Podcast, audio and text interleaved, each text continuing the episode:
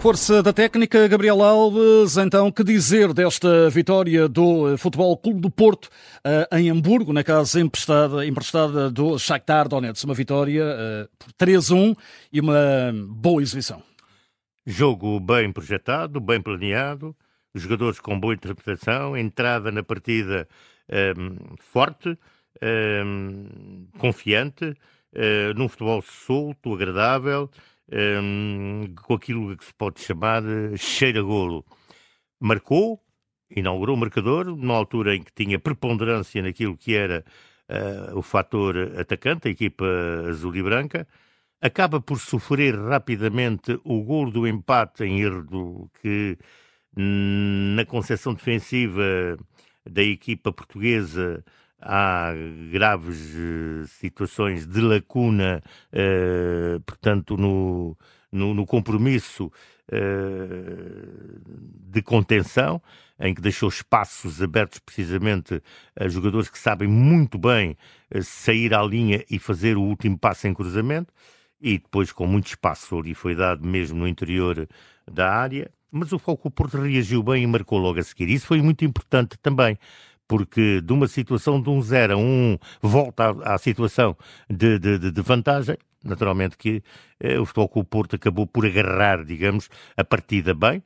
Uh, e depois faz o 3-1 com Galeno em grande plano, portanto, no processo atacante muito bem, tudo muito bem definido, com um Galeno muito versátil, muito móvel, uh, muito solto, muito pouco ligado a tarefas de, de, de defensivas e a tirar partido de toda a sua qualidade técnica e tática não só ao nível do jogo corrido, como ao nível das bolas paradas, aparecendo no jogo corrido na posição de interior esquerdo, na posição uh, de bola parada na posição de interior direito. Portanto, uh, um Porto bem delineado, bem estruturado, no ponto de vista atacante. Sobre o ponto de vista defensivo, muitas lacunas, muitas situações que eh, deixaram em aberto eh, motivos de muita reflexão, penso eu, para o treinador, que naturalmente deixou também isso eh, quando as declarações no final eh, da partida. Segundo tempo, tem pouca história. É um futebol com o Porto a comandar, a dominar, a coordenar e a trabalhar com o cronómetro. Portanto, um bom treino,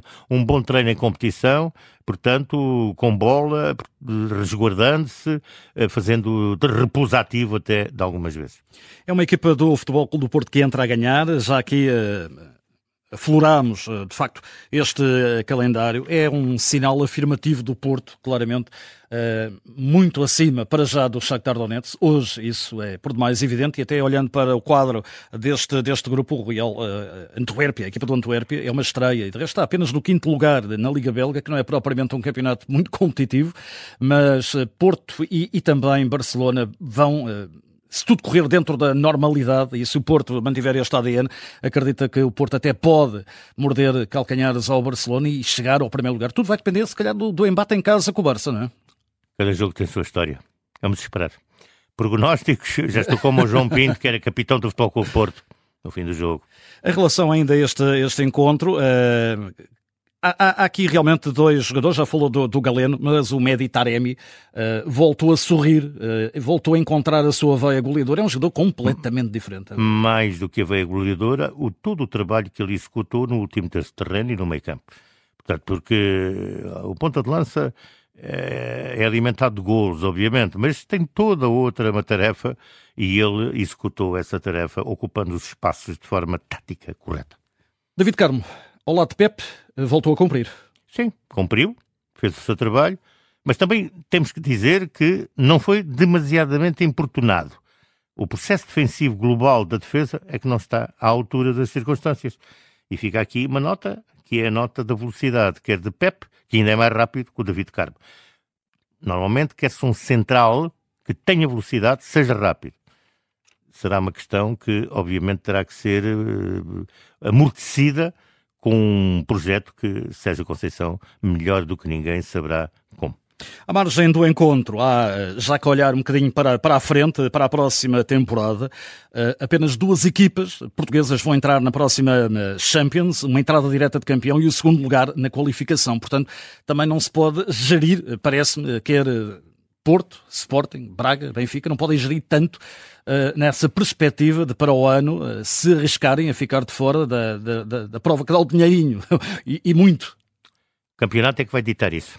Portanto, quem vencer o campeonato tem acesso direto. Quem ficar em segundo lugar faz, portanto, o trabalhinho de casa para poder lá chegar. Quem não conseguir lá chegar tem outras opções europeias, mas as opções pobres são as opções da segunda e da terceira divisões. Duas equipas na Champions para o ano, uma na Liga Europa e duas apenas na Liga Conferência. Muito bem, para fechar, vamos para o habitual Força da Técnica, Técnica da Força. Começo pela Força da Técnica. Galeno, uh, Galeno, eu, eu, vou reunir as duas nele.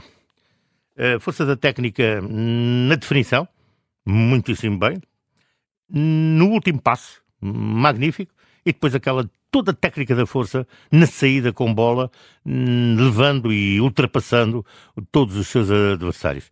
Tudo muito bem conjugado, tudo muito bem coadunado. Eh, de facto, um jogador em pleno, não é por acaso que a imprensa internacional o destaca em Parangonas. Técnica da força, exatamente uh, colando, colando naquilo que acaba de dizer. É um jogador agora com uma montra incrível e que provavelmente, se for até uma seleção brasileira, o Porto vai, uh, se calhar, vai ter muita dificuldade em, em prender o Galeno durante muito mais tempo no Dragão. Esperemos o que é que o mercado dirá. Foi a força da técnica com Gabriel Alves. Obrigado. Boa noite.